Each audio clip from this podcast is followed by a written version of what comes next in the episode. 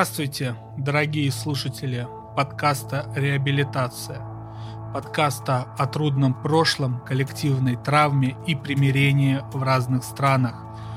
Этот выпуск выходит последнюю среду апреля 2022 года. А значит, вы уже знаете, кто победил на французских выборах президента. Поэтому мы решили посвятить этот выпуск Франции и ее трудному прошлому. И сегодня его со мной ведет научный консультант подкаста Егор Сенников. Привет, Егор. Привет, Сережа.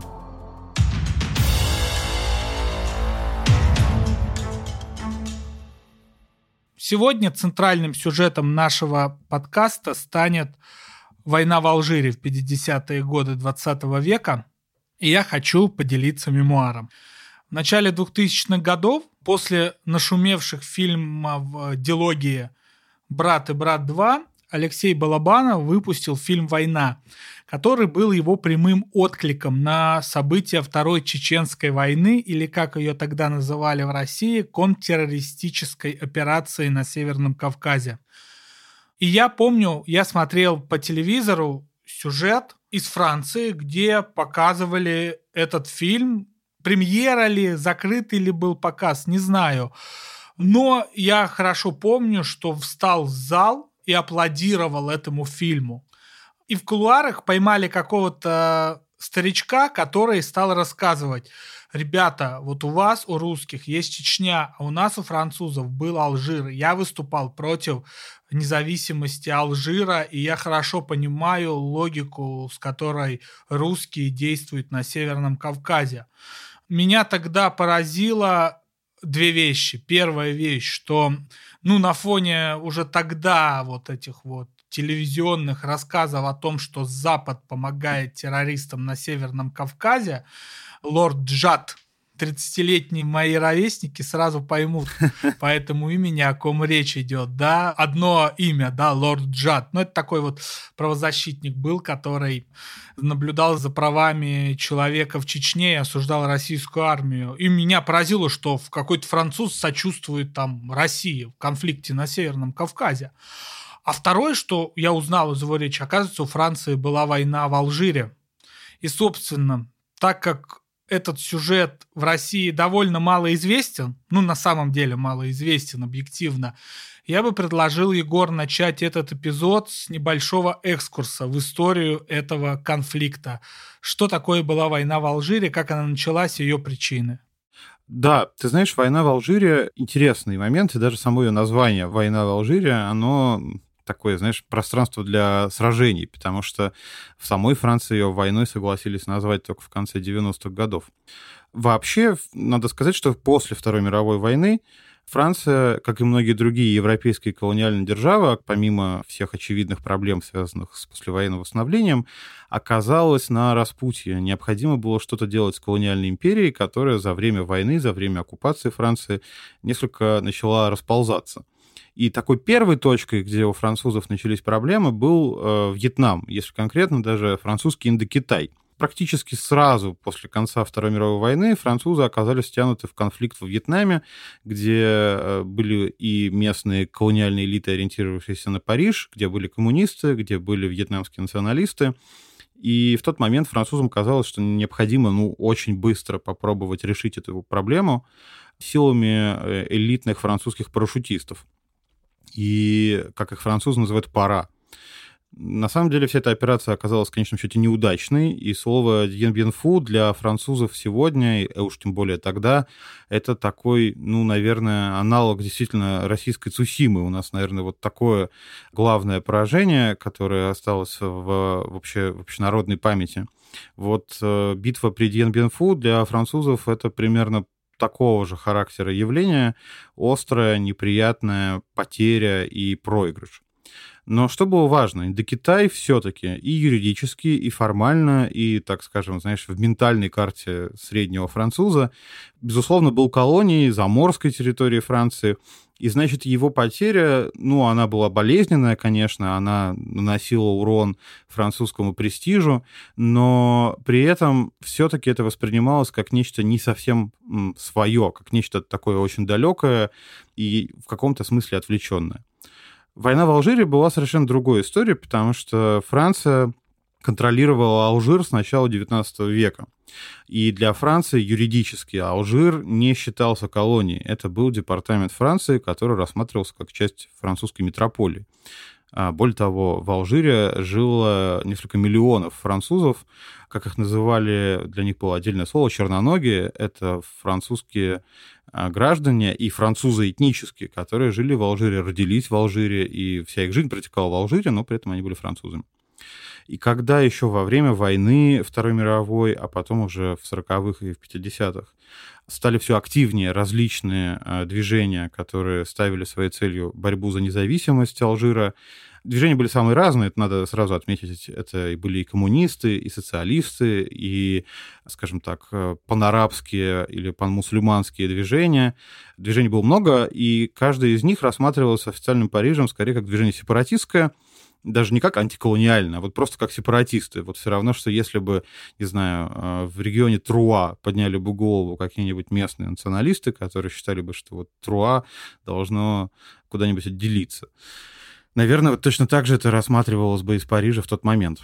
И в конечном счете я вот здесь специально сделал себе небольшие выписки, просто чтобы, знаешь, вот завершить этот первый монолог и первую часть спича. В 1954 году, в ночь 31 октября на 1 ноября, началась э, война в Алжире. И вот небольшая цитата на эту тему. В ночь 31 октября на 1 ноября французские команды предприняли атаки в разных точках алжирской территории. В то же время Франция узнала из газетных заголовков о рождении Фронта национального освобождения. Собственно, это организация, которая была таким штабом борьбы за независимость Алжира и о существовании города Хиншола, в котором были убиты первые жертвы в только что начавшейся войне. Однако сообщения были о чем угодно, только не о самой войне. В газете «Лемонт» от 2 ноября 1954 года Пьер Альбен Мишель писал все происходит так, как будто невидимая рука пытается разрушить невидимые связи между Францией и Северной Африкой, как раз в тот момент, когда мы могли их укрепить. Мы должны бороться с э, движущей силой этих действий, виновные должны быть пойманы, привлечены к ответственности и наказаны. Лемонт говорит о репрессиях как о неизбежной необходимости, но не предлагает объявлять состояние войны. Вот таким было начало Алжирской войны, и вот откуда этот конфликт вырос. Вот ты упомянул на самом деле Индокитай, и что Алжир был не первой главой в распаде французской империи колониальной. Да. Вообще это дико интересная история, и она очень важная. И в России, я бы сказал, трагически мало отрефлексировано и понятое, ну, как опыт другой страны. Кинематографический пример, наш любимый с тобой, да знаменитая сцена с французскими плантаторами в «Апокалипсисе сегодня» у Фрэнсиса Форда Копполы. Ее же он сначала вырезал, да. когда фильм там в начале 80-х вышел, а уже в канонической версии, так называемой режиссерской, ну, которая сейчас считается единственно правильной, эта сцена присутствует, и она на самом деле э, самая сильная в этом фильме, потому что она помещает Вьетнамскую войну в череду событий 20 века. Ну, одна из самых сильных, фильм-то великий абсолютно. Помещает ее на какое-то пространство этой истории, связывает вот со всем 20 веком, и вот это там, вот эта речь француза, что мы весь 20 век отступали, и вот этот клочок земли во Вьетнаме мы будем держать до самого конца, он, конечно, очень мощный. Но чтобы проиллюстрировать слова француза, я на другой конец Европы хочу перенестись, в Швецию. Вот мой любимый пример, я его этой весной довольно часто повторяю. Швеция под Полтавой проиграла битву, и перестала быть великой державой. После этого, как известно, Северная война длилась еще 13 лет и даже 3 года после того, когда погиб Карл XII в Норвегии. Вот, но что в России не рассказывают в учебниках истории и мало о чем думают, это о том, что Швеция после этого в течение 100 лет еще три раза пыталась воевать с Россией в 1740 году, 1778, если я не ошибаюсь, и в 1809. Угу. То есть вот 100 лет после Подполтавы, чтобы пересмотреть ее итоги. К чему эта история? К тому, что выход из имперского состояния не бывает простым. И Франция начала терять свои позиции, вот начиная буквально с Великой Французской революции, да, то есть британцам на море стало сдавать позиции постепенно, и там было много перетрубаций, но вот финальную стадию этот распад вошел именно после Второй мировой войны, и он чем был именно трагичен? То, что он неизбежен, еще общество не поняло, да, еще оно даже не смирилось.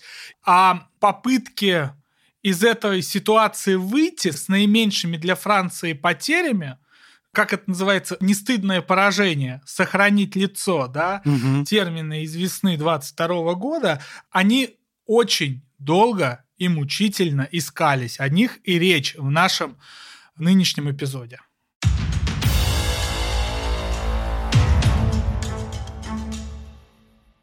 Егор, а вот в начале нашего подкаста тот старенький француз военный провел параллель между Чечней и Алжиром. А насколько эти конфликты сравнимы между собой? Ты знаешь, вот двойственная такая ситуация. То есть, если мы будем говорить только о потерях, только о том, сколько людей было убито, ранено, переселено и так далее, то, конечно, Алжирская война — это гораздо более масштабный конфликт. То есть оценки очень разные потерь, особенно в контексте гражданского населения. Но цифры реально варьируются там, от 400-500 тысяч человек до полутора миллионов. И это мы еще не говорим о беженцах, о переселенцах, собственно, вот этих черноногих, которым многим из них пришлось уехать э, во Францию, почти всем. Мы не говорим о невероятном распространении пыток во время Алжирской войны. И ты знаешь, меня еще отдельно всегда поражало, что во время Алжирской войны французы параллельно со всеми боевыми действиями, которые протекали там, в десятках разных городов и деревень в Алжире, французы прям в Алжире испытывали атомное оружие. В Сахаре, конечно, не там, где живут, э, собственно, люди, но тем не менее. То есть вот на фоне всех этих э, невероятных столкновений происходило что-то совершенно, ну, как бы странное. То есть вот тут испытание атомной бомбы, а здесь у нас какие-то боевые стычки в деревне Ханшела. И в этом смысле, конечно, алжирский конфликт масштабнее. Но если говорить именно о том, какое он место занимает э, в сознании французов и какое место занимают конфликты на Северном Кавказе и вообще чеченские войны в сознании ну, как бы жителя России конца 20-го, начала 21 века, я думаю, это конфликты очень схожие, потому что, во-первых, и в том, и в другом случае мы имеем дело с конфликтами, которые ну, прямо говорят, что это не война, это восстановление порядка в республике, как говорилось во Франции, или, как говорилось в России, что это контртеррористическая операция да, на Северном Кавказе. Это с одной стороны. С другой стороны, речь шла о той территории, которую считалась буквально своей, то есть она не воспринималась как нечто заморское, как нечто не принадлежащее коренному ядру нации, а вот буквально война внутри страны. И я думаю, третья штука, которая сближает, что, конечно, что в случае Алжира, что в случае Чеченской войны, речь, конечно, во многом шла и о конфликте внутри, собственно, самой страны, не только где-то на периферии, а прямо в центре, в метрополии, потому что Алжирская война оказала колоссальное влияние на французскую политику и изменила ее очень сильно. И то же самое происходило и в России 90-х и начала нулевых. То есть, мне кажется, сложно вот эти параллели не проводить. Война длится с 1954 года де-факто и прекращается в конце 60-х. Но, опять же, как искали дорогу к ее завершению? Ведь она, ну, действительно, почти 10 лет. Это очень много. Это больше, чем Франция вела Первую мировую и Вторую мировую, хоть там несравнимая потеря. Хотя, может, со Второй мировой вполне сравнимы. Да, ты знаешь, выход из этого был очень сложный. Вот, допустим, тоже, знаешь, такая показательная история, которая связывает разные контексты. В момент э, начала Алжирской войны премьер-министром Франции был Пьер Мендес Франс, вообще-то очень известный деятель французского сопротивления, очень важная фигура. Который, несмотря на то, что он был деятель сопротивления, а когда война началась, сказал, что это мятеж, это не война, это война как бы здесь не имеет никакого смысла о ней говорить. Мы сражаемся с мятежниками, которые посягают на спокойствие во Французской Республике. И на самом деле для того, чтобы от этой точки зрения уйти, Франции потребовалось много времени и сил и внутренней войны, как я уже сказал. Все это привело к большому конфликту внутри страны, и на самом деле ну, не то чтобы хочется, знаешь, погружаться именно там в рассказ о конкретных боевых действиях, важно сказать, что они были, и там были пытки, и это было важной частью разговора о пытках, потому что французы и алжирцы прибегали к использованию таких аппаратов, которые назывались ЖЖН, от созвучия того, как они работали, это, по сути, пытка электричеством. Да, но э, вообще к концу 50-х в ходе этой войны стало понятно, что Четвертая республика французская, основанная после Второй мировой, идет к краху. Она не могла решить эту ситуацию внутри себя. Диктат парламента, который существовал в рамках этой конституции, не позволял достигнуть какого-то консолидированного мнения по вопросу. А главное, в армии зрело ощущение, что вот есть некие предательские политики в Париже, которые хотят свести войну с Алжиром как-то ну, типа, к ничье или даже согласиться с требованиями фронта освобождения Алжира, а военные не хотели этого, хотели продолжать. И, по сути, в конце 50-х, 58 году во Франции происходит переворот. То есть, э, по крайней мере, во французских исторических источниках, во французской академической науке эти события чаще всего трактуются именно так. То есть, по сути, армия, нарушив правило о том, что армия в политику не вмешивается во Франции, это как бы давняя французская традиция и давнее конституционное правило, по сути, сказала, что нет, мы хотим воевать дальше, нас не интересует, что там говорят в Париже. И своим лидером армия видела человеком, которого она доверяла, она видела Деголя, который до какой-то степени в этом перевороте задействован был. Но парадокс в чем?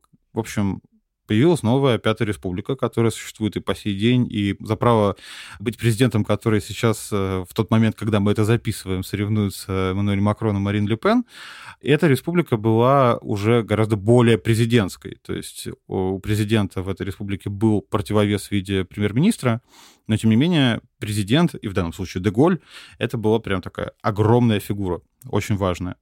Но парадокс в том, что Деголь в конечном счете, который, в общем-то, пришел на штыках армии, которая хотела продолжать войну, довольно быстро убедился, что на самом деле продолжать эту войну невозможно.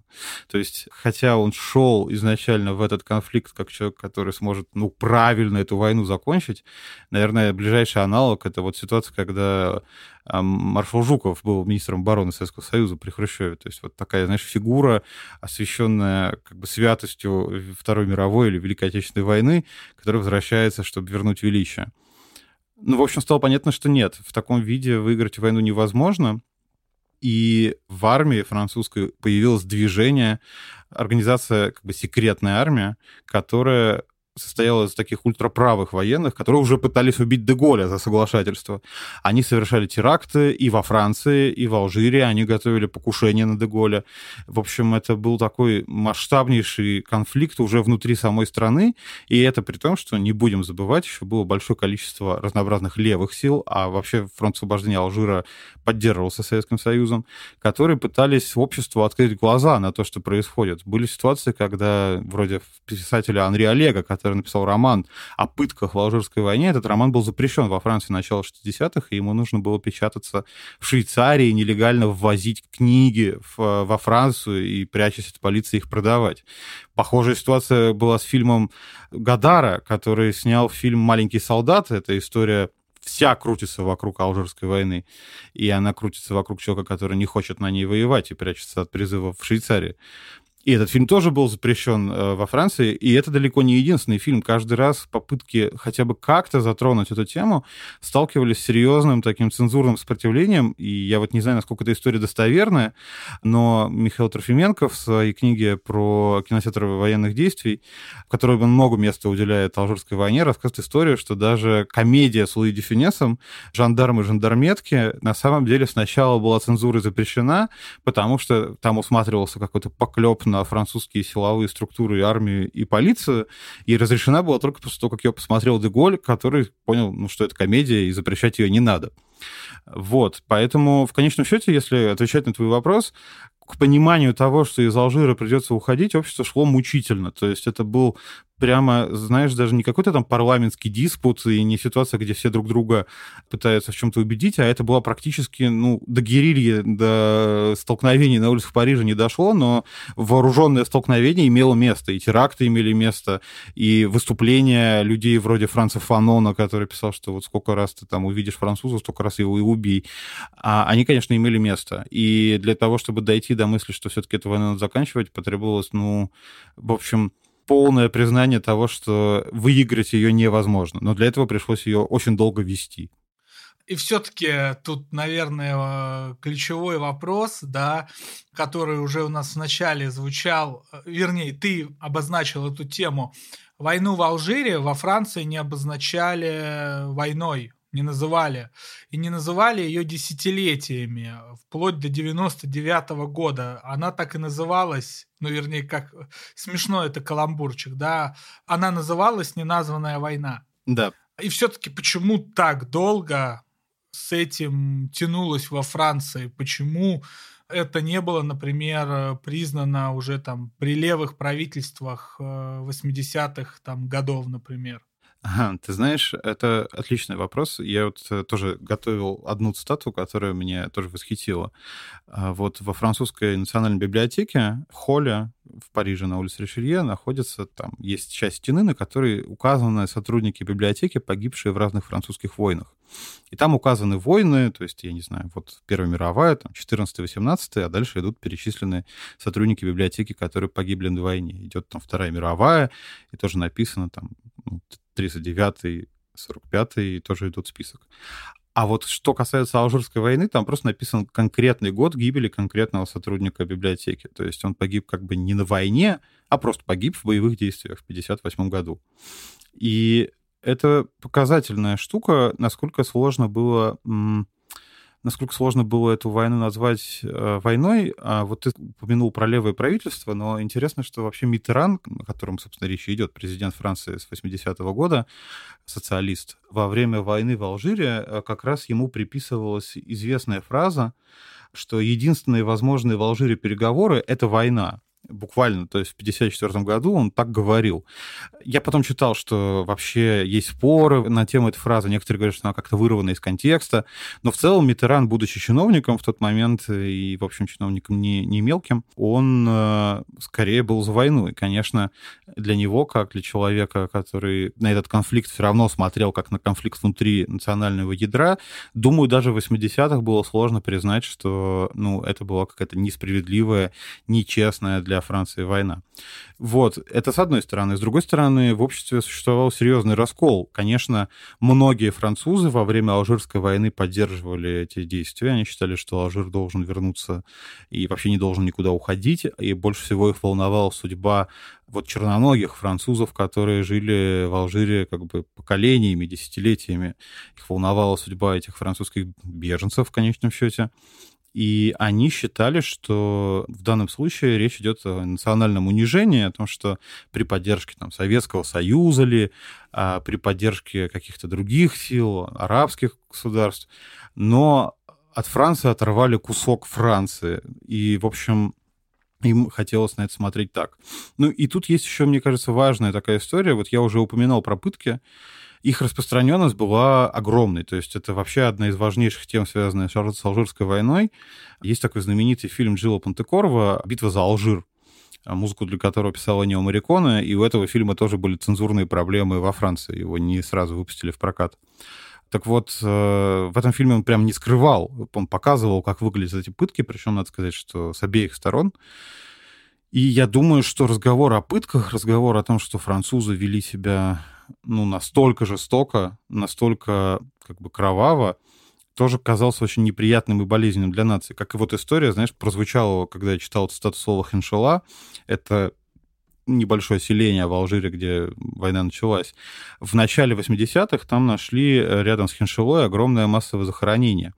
И на самом деле, как я понял, нету консенсуса на тему того, кто там, собственно, лежит, кто убил тех, кто там лежит. То есть там лежат французы ли, арабы ли, кто-то еще. Нет ответа на этот вопрос, но я думаю, что вообще внутри Алжирской войны находится столько болезненных для Франции сюжетов, что признавать это войной и показывать себя как сторону неправую, ну, очень долго просто во Франции существовало целое поколение людей, которые считали, что это не так, и эти люди были во многом у власти. Вот я думаю, в этом дело.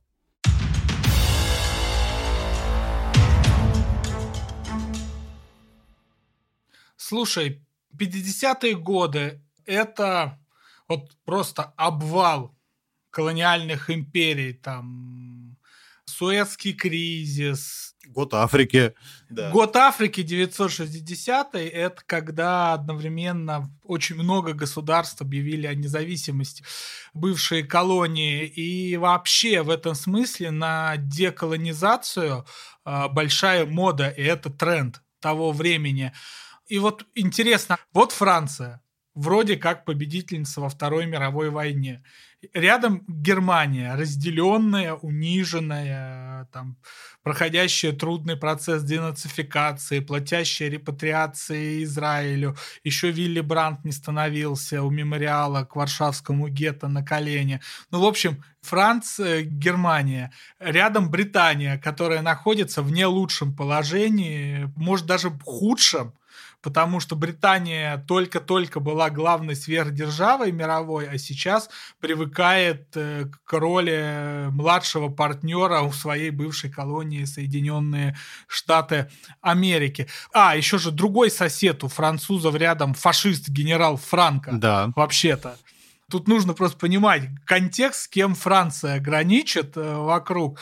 Но в целом все равно холодная война, и очевидно, что коммунисты ищут, чем поживиться в Африке, в том числе в Алжире. И Куба только-только, где пришли к власти левые, очень сильно хотела помочь Алжиру победить в подобной войне. Да? Как мировое сообщество реагировало на происходящее в Алжире и на действия там Франции? Ты знаешь, вот э, удивительная ситуация, но как и в советском кризисе, до какой-то степени можно сказать, что мнение ключевых в тот момент сверхдержав Советского Союза и США по вопросу Алжирской войны совпало.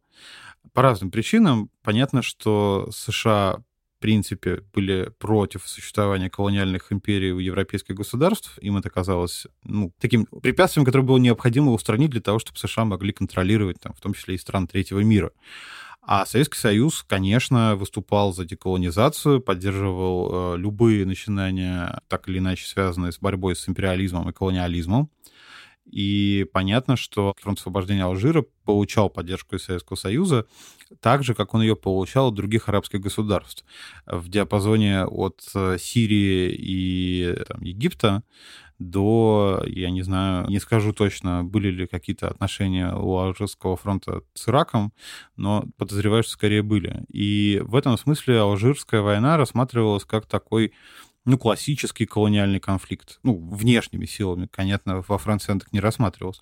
Более того, вот ты упомянул соседа фашиста Франка в Испании, а чуть дальше там же еще один сосед фашист Салазар, который примерно в то же время, в начале 60-х, будучи правителем Португалии, Сначала эти войны рассматривались как четыре отдельных войны, но сейчас историки предпочитают ее считать одной большой португальской колониальной войной.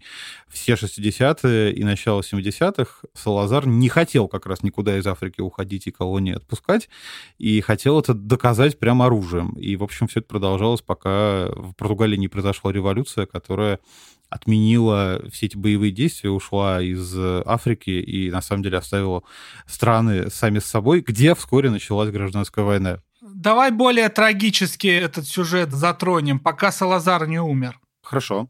Не, ну тут просто ты сказал, произошла революция, как будто именно Салазара свергли. Салазар благополучно умер и свергали уже его наследников. Это правда. Более слабых и не понимавших, зачем им это все делать. Ну просто это вещь, которую нужно подчеркнуть. Просто извини, в твоих словах это выглядело как будто... Следствием войны, да-да-да. Революция не была прямым следствием войны. Революция была скорее следствием того, что Салазара благополучно прибрал великий уравнитель. Это правда. И ты знаешь, надо сказать, что, в общем, это важный тоже момент, что не стоит рассматривать вот этот Алжирский фронт как некая единая, единую институцию. По сути, в Алжире в этот момент параллельно шла и своя гражданская война, которая, как мы знаем, в конечном счете в 90-х в Алжире, в общем-то, и началась. В 90-х в Алжире шла гражданская война между исламскими движениями и светским правительством. В общем, разные сегменты алжирского общества, сражавшегося с Францией, поддерживались разными мировыми державами.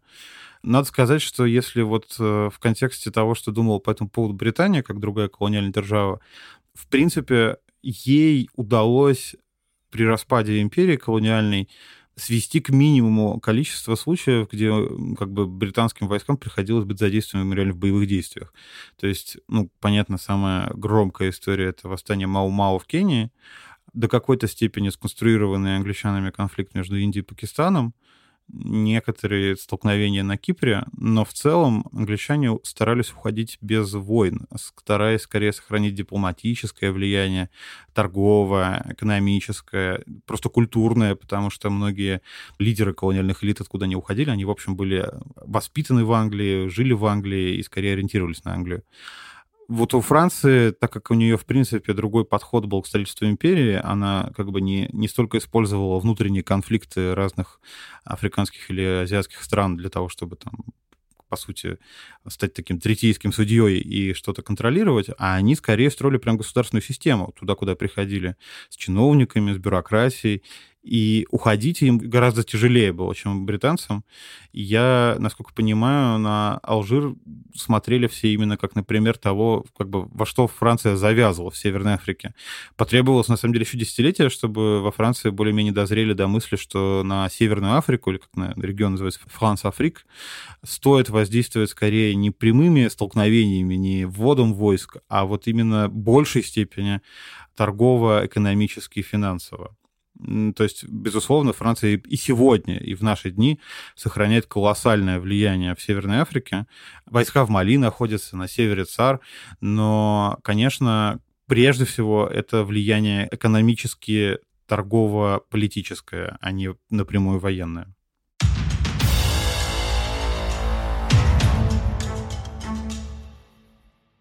И тем не менее, Егор, давай вернемся к началу подкаста и к моим юношеским воспоминаниям. Фильму Балабанова «Война» во Франции аплодировали, но это было снято, да, это начало двухтысячных, это не современные сюжеты, когда некого негра покупают, чтобы он исполнял «Все идет по плану» там, в Нью-Йорке, да? Нет, это другой сюжет. Этому действительно аплодировали во Франции, фильму Балабанова. Насколько во Франции потом существовали некие реваншистские настроения, насколько они влияли на общественный контекст. Потому что я вернусь к своему вот этому примеру в начале, что все-таки выход из империи и тем более поражение в войне и переживание поражения в войне это очень тяжелые и что самое, наверное, мерзкое в них, это длительные процессы. Они не происходят по щелчку пальцев, а действительно растягиваются на долго. И недавно, знаешь, я у Зебальда, которого мы упоминали в первом эпизоде подкаста, вычитал фразу, над которой много думаю. Ресентимент – это та эмоция, от которой сложнее всего отказаться. Угу, да. Вот. Что во Франции было с ресентиментом по отношению к Алжиру и к империи в целом после того, когда стало ясно, что заморские департаменты остались, но в виде мелких малозначительных островков в Индийском и Тихом океане. Ты знаешь, на самом деле, мне кажется, как раз после конца 60-х, после того, как Франция потерпела, по сути, поражение в военном столкновении, стало понятно, и во Франции появились влиятельные фигуры в правительстве, которые, причем, не зависели от смены президентов, которые по сути, выстраивали новую африканскую политику. Вот ты помнишь фильм «Профессионал», любимый такой советский фильм э, с Бельмондо в главной роли и трагической музыкой Марикона? Конечно, да. А ты помнишь, кем он был вообще, его персонаж? Ну, таким специалистом по решению профранцузских вопросов в бывших колониях. Да, по сути, такой сотрудник ЧВК, которого там кинули в одной неназываемой африканской стране, и вот он приехал в Париж. Частные военные компании, если что, запрещены в России законодательством, и в России их не существует. Ну, на всякий случай. Да. А вот во Франции фильмы про них снимают, да. И до сих пор снимают, между прочим. Вот. И реваншизм французский, по сути, он хотя имел какую-то представленность в политическом поле, но на самом деле он скорее перешел на уровень такой реал-политик, что говорится. То есть французские корпорации начали там, энергичнее выкачивать из Африки разнообразные ресурсы, тем более, что они были не связаны с социальной ответственностью. То есть им не нужно было, с одной стороны, нести ответственность за жизнь там, людей, например, в Мали, но при этом добывать ресурсы они могли там на прополую. И вот не случайно, на самом деле, э, можно увидеть, что значительное количество диктаторов, руководивших различными африканскими странами, которые находятся в поле воздействия Франции, если их свергали, то очень многие из них в конечном счете оказывались резидентами Франции с квартирой на Елисейских полях и вообще находили убежище именно там. Не всегда и не во всех случаях, но вот, знаешь, показательна даже история вот этого такого эпического диктатора Бакассы, руководителя, императора бывшего Центральной Африканской Республики, который, когда провозгласил себя императором, решил короноваться в стиле Наполеона, и французские специалисты обеспечивали ему как бы ну, подлинность. Они там делали копии того коронационного облачения, которое было у Наполеона. Там был создан трон, разработан по образцу трона Наполеона. То есть это скорее приобрело характер уже такого несколько гибридного воздействия, которое при этом довольно конкретное. И в этом смысле я думаю, что французский реваншизм просто нашел себе практическое применение не столько разговоры политические, не столько политические программы, сколько прямое влияние и работа в этом направлении. Вот что, наверное, по сути являлось французским реваншизмом и является по сей день. А, меня, знаешь, больше всего поразил факт, когда я занимался и занимаюсь до сих пор историей советской войны в Афганистане, что многие правые французы, активно помогали маджахедам. Ну, то есть э, реально там тренировали, оружие искали, возможности поставлять и так далее. Вот знаешь, в чем меня этот момент поразил? Меня он поразил в том, что вот э, Франция уже все проиграла все войны, а вот французские правые, да, они нашли место применения и нашли место применения там, где вообще никогда не действовали, ну там, где колониальные войны были только между Россией и Англией. Да. Ну там, англичанка, англосаксами и Россией. Франция к этому Востоку не имела вообще никогда никакого отношения, и тут они... Нашли в себе силы. Да, нашли возможность как-то повлиять на местные э, процессы. И все-таки Егор, мы много называли раз эту дату, 99 год, войну в Алжире во Франции начинают называть войной. Почему 99 год? Они подводили итоги 20 века и решили расставить все точки над «и»? Ты знаешь, ну, по сути, в каком-то смысле, да, это было частью усилий таких коммеморативных Жака Ширака, президента Франции в тот момент, которые начались, на самом деле, даже не столько с Алжира, сколько с разговора более-менее открытого об участии Франции в Холокосте. Было знаменитое выступление Ширака на стадионе Велодром в Париже. Стадион был выбран не случайно, потому что стадион Велодром во время оккупации э, Франции Германии нацистской во время Второй мировой был местом сортировки французских евреев, которых э, многих из них потом впоследствии отправляли на восток, в Освенцим и другие лагеря смерти. И вот там Ширак извинялся за то, что произошло. Он говорил, приносил извинения от лица французской нации. И в этом смысле, ну, Алжир был как бы следующей болезненной точкой, такой масштабной. Я думаю, что просто, по сути, во многом здесь все зависело от личного, с одной стороны, стремления Жака Ширака, а с другой стороны, наверное, прошел тот срок, прошло 30 лет, по сути, полтора, там, два поколения социологических, да, сменилось после которого начинается какой-то более-менее открытый разговор на эти темы. На самом деле, вот в Германии же мы знаем, что реальный разговор о значимости нацистского прошлого начинается, по сути, в конце 60-х. По сути, в тот момент, когда активность приобретает фракция Красной Армии, по всей Германии начинаются левые выступления, и вообще тема актуализируется. Видимо, Франции потребовалось вот несколько десятилетий просто для того, чтобы попробовать отрефлексировать эту колониальную войну и как-то о ней заговорить. И так повезло, что в этот момент э, президентом был человек, который был готов этот разговор вести. Я просто сейчас считаю нужным это еще раз проговорить. Выход из имперского состояния, выход из состояния реваншизма – это всегда трудный, но что еще тяжелее – очень долгий процесс, он не происходит одномоментно. Про это нужно всегда помнить, когда мы говорим о каком-то ближайшем будущем. Это вот важный урок, который нам преподает Франция и история Алжирской войны и опыт ее рефлексии во французском обществе. Вот. И все-таки здесь, Егор, я хочу один побочный сюжет все-таки проговорить отдельно. Есть такой мем в русской культуре. Родина тебя всегда бросит, сынок, даже не сомневайся.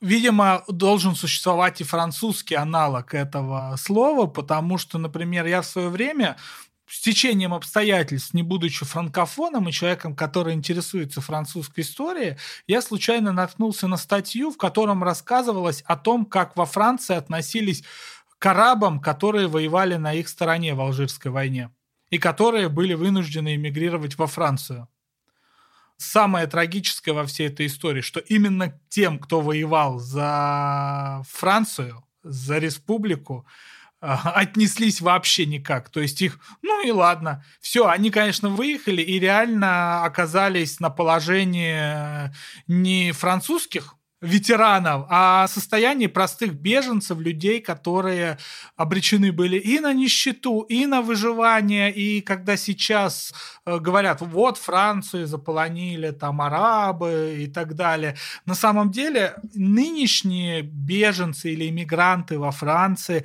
они приезжают во многом уже на развернутые структуры гражданского общества и сетевые структуры, там, я не знаю, арабской или там иммигрантской диаспоры. Но вот я помню, прочитал эту статью как раз про то, что в 60-е, 70-е годы вот эти самые арабы, которые были на стороне Франции, хотели, чтобы Алжир оставался в составе Франции и бежали от террора соплеменников, да, во Францию. В самой Франции оказались никому не нужны, и были обречены на нищету, голод э, и прозябание. Кто-то смог интегрироваться во французское общество, а кто-то не смог. Вот так вот. Во Франции тоже родина иногда тебя бросает, сынок.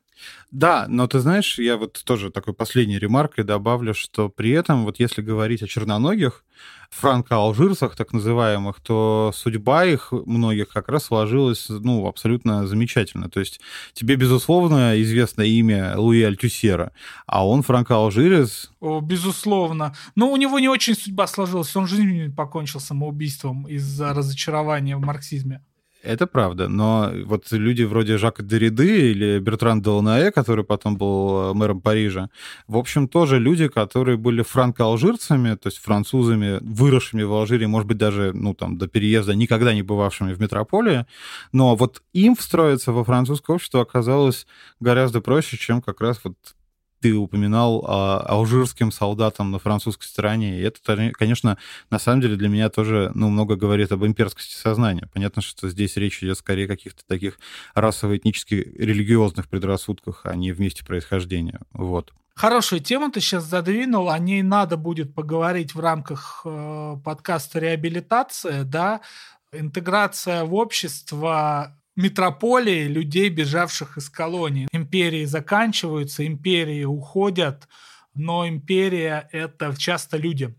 И э, какой путь у тех людей, которые в целом не то чтобы сторонники империи, но выросли в этой самой имперской культуре и во многом от нее зависели, какая судьба у этих людей — и как она складывается, это прямо интересно. Надо будет про это поговорить. Да, я тоже уверен, что здесь для нас откроются какие-то невероятные бездны, если всерьез этим заняться. Последняя, наверное, тема, о которой стоит поговорить. А как сейчас складываются отношения между Францией и Алжиром и шире э, североафриканскими странами? Ну, как ты понимаешь, при том, что во Франции живет огромное количество выходцев из Алжира. Среди французов есть очень знаменитые люди алжирского происхождения. Ну, самый знаменитый, наверное, французский алжирец — это Зинедин Зидан. И Конечно, здесь есть место и вспоминанию о старых обидах, и мы все помним, я думаю, ты тоже помнишь, как вот в нулевые в начале десятых довольно частыми были новости про столкновения в Париже, про там сожженные машины в каких-нибудь банлио, как вот называются спальные районы во Франции, про столкновения с полицией и про то, как вообще конфликтует общество. Есть целый фильм, я не знаю, Матека Савица «Ненависть», где мы наблюдаем в 90-х, как вот в пригородах Парижа, где люди варятся в собственной постоянной жизни, там как бы живут все, и африканцы, и арабы, и французы, и, в общем, им приходится как-то находить точки для соприкосновений нормальной жизни. Но алжирский конфликт, конечно, и алжирский вопрос в французской политике играет важную роль до сих пор, но он все-таки касается уже в большей степени не войны как таковой, а скорее интересов алжирского сообщества во Франции, интересов алжирских мигрантов, переехавших давно и уже ставших гражданами Франции. Вот, наверное, это как раз в контексте разговора о том, что происходит с теми, кто потом из колонии едет в метрополию, этот конфликт просто, по сути, от окраин к центру движется, я думаю, так.